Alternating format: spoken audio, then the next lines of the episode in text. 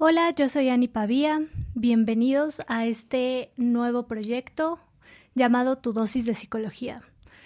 Me emociona mucho presentárselos porque yo soy experta en dejar las cosas para después y esta idea surgió hace apenas unos días. Entonces me quise obligar a presentarlo lo más pronto posible porque mm, si no, esto iba a tardar meses, años o quizá nunca lo iba a empezar.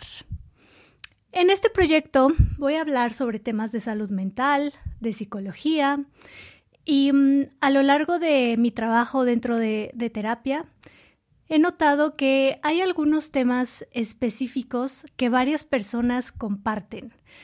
Son temas como creencias, preocupaciones, em, quizá algún tipo de problema específico y mi idea fue que si este tipo de problemas se van repitiendo, quizá alguien más le puede ayudar. Entonces decidí abrir este espacio. Yo estudié psicología, eh, me especialicé en la terapia cognitivo-conductual.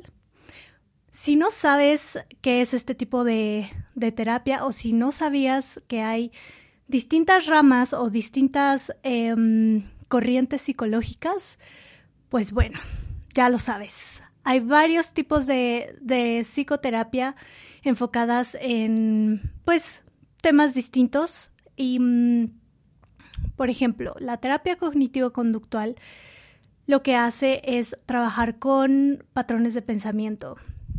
Se dice que tus pensamientos, tus emociones, tus conductas están muy relacionados. Entonces, si empezamos a trabajar desde el pensamiento, comienza a haber un cambio en tus emociones y en la forma en la que tú reaccionas o conectas con el mundo. Dentro de este tipo de terapia podemos identificar que hay dos tipos de creencias. Existen tus creencias irracionales, las cuales son creencias muy rígidas, creencias que no te permiten avanzar, te frenan, por lo general te estancan y no empatan con tu realidad. Las creencias racionales son todo lo contrario. Estas te ayudan, son flexibles, empatan con tu realidad, te permiten evolucionar, te levantan si te caes. Entonces, la idea es trabajar en que estas creencias irracionales se transformen en creencias racionales. En la terapia cognitivo-conductual aprendes a hacer esto identificando tus, eh, tus creencias, analizando tus pensamientos, cuestionando esos pensamientos. Y la idea es que mm, aquí puedas tener una idea de cómo se hace eso.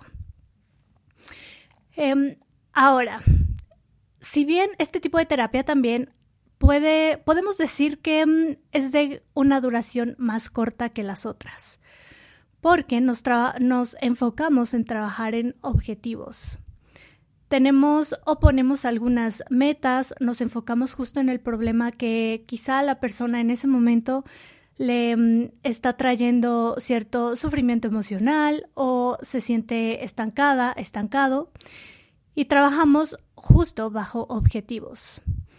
En esta terapia también se brindan herramientas para que mm, puedas usar en el futuro.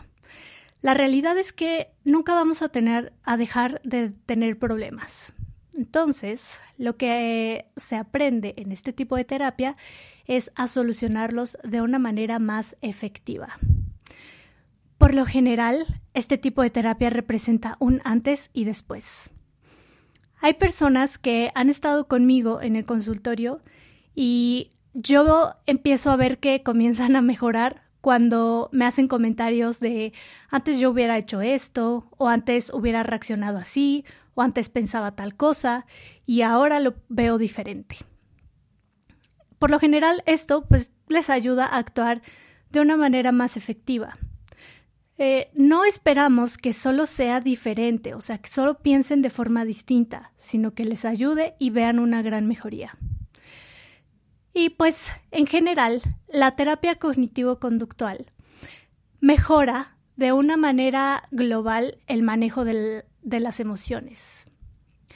Esto se puede ver reflejado en beneficios en tus esferas de vida, por ejemplo, en tu trabajo, en la escuela quizá, en el área social, que aquí puede ser eh, con tus amigos, cómo te relacionas ahora con las personas cercanas a ti, con tu familia, con tu pareja. Y em, digamos que estos cambios que se alcanzan en la consulta aumentan la autoconfianza y el afrontamiento de los nuevos problemas. Por eso también en este tipo de terapia la idea es que no dependas de un psicólogo o una psicóloga para poder resolver, sino que con esas herramientas que aprendiste y que generaste puedas enfrentar lo que venga en el futuro. Y pues básicamente este es eh, una, bueno, esta es una breve introducción de lo que será este proyecto. Quizá esto te pueda ayudar un poco ahora que sabes de la existencia de las creencias irracionales. Te invito a que puedas em, identificarlas. Algunos tips para, para esto es que, como lo había mencionado, son creencias muy rígidas, son poco flexibles. Esto quiere decir que por lo general aparece un pensamiento polarizado, o sea, ver las cosas entre el negro o el blanco sí o no, todo o nada, siempre, nunca, como irnos mucho extremos. Otro tip para identificarlas es que por lo general detonan cierto tipo de emociones que mm, pues no son nada placenteras y pueden subir de 0 a 10 en pocos segundos. Por ejemplo, tener mucha ansiedad eh, acerca de algo de un momento a otro, Em, el enojo también, subir de 0 a 10. Quizá en esos momentos en los que experimentes emociones muy elevadas, si te das unos minutos para analizar qué está pasando por tu mente en ese momento, quizá des con una creencia irracional. Y el primer paso para el cambio es hacerlas conscientes o empezar a identificarlas. Entonces, te invito a Em, explorar un poco tus pensamientos, a cuestionarlos, porque no todos nos dicen la verdad. Y recuerda también que la vida no es blanco-negro, tiene muchos matices. Yo los espero en el siguiente episodio, espero te haya gustado. Bye.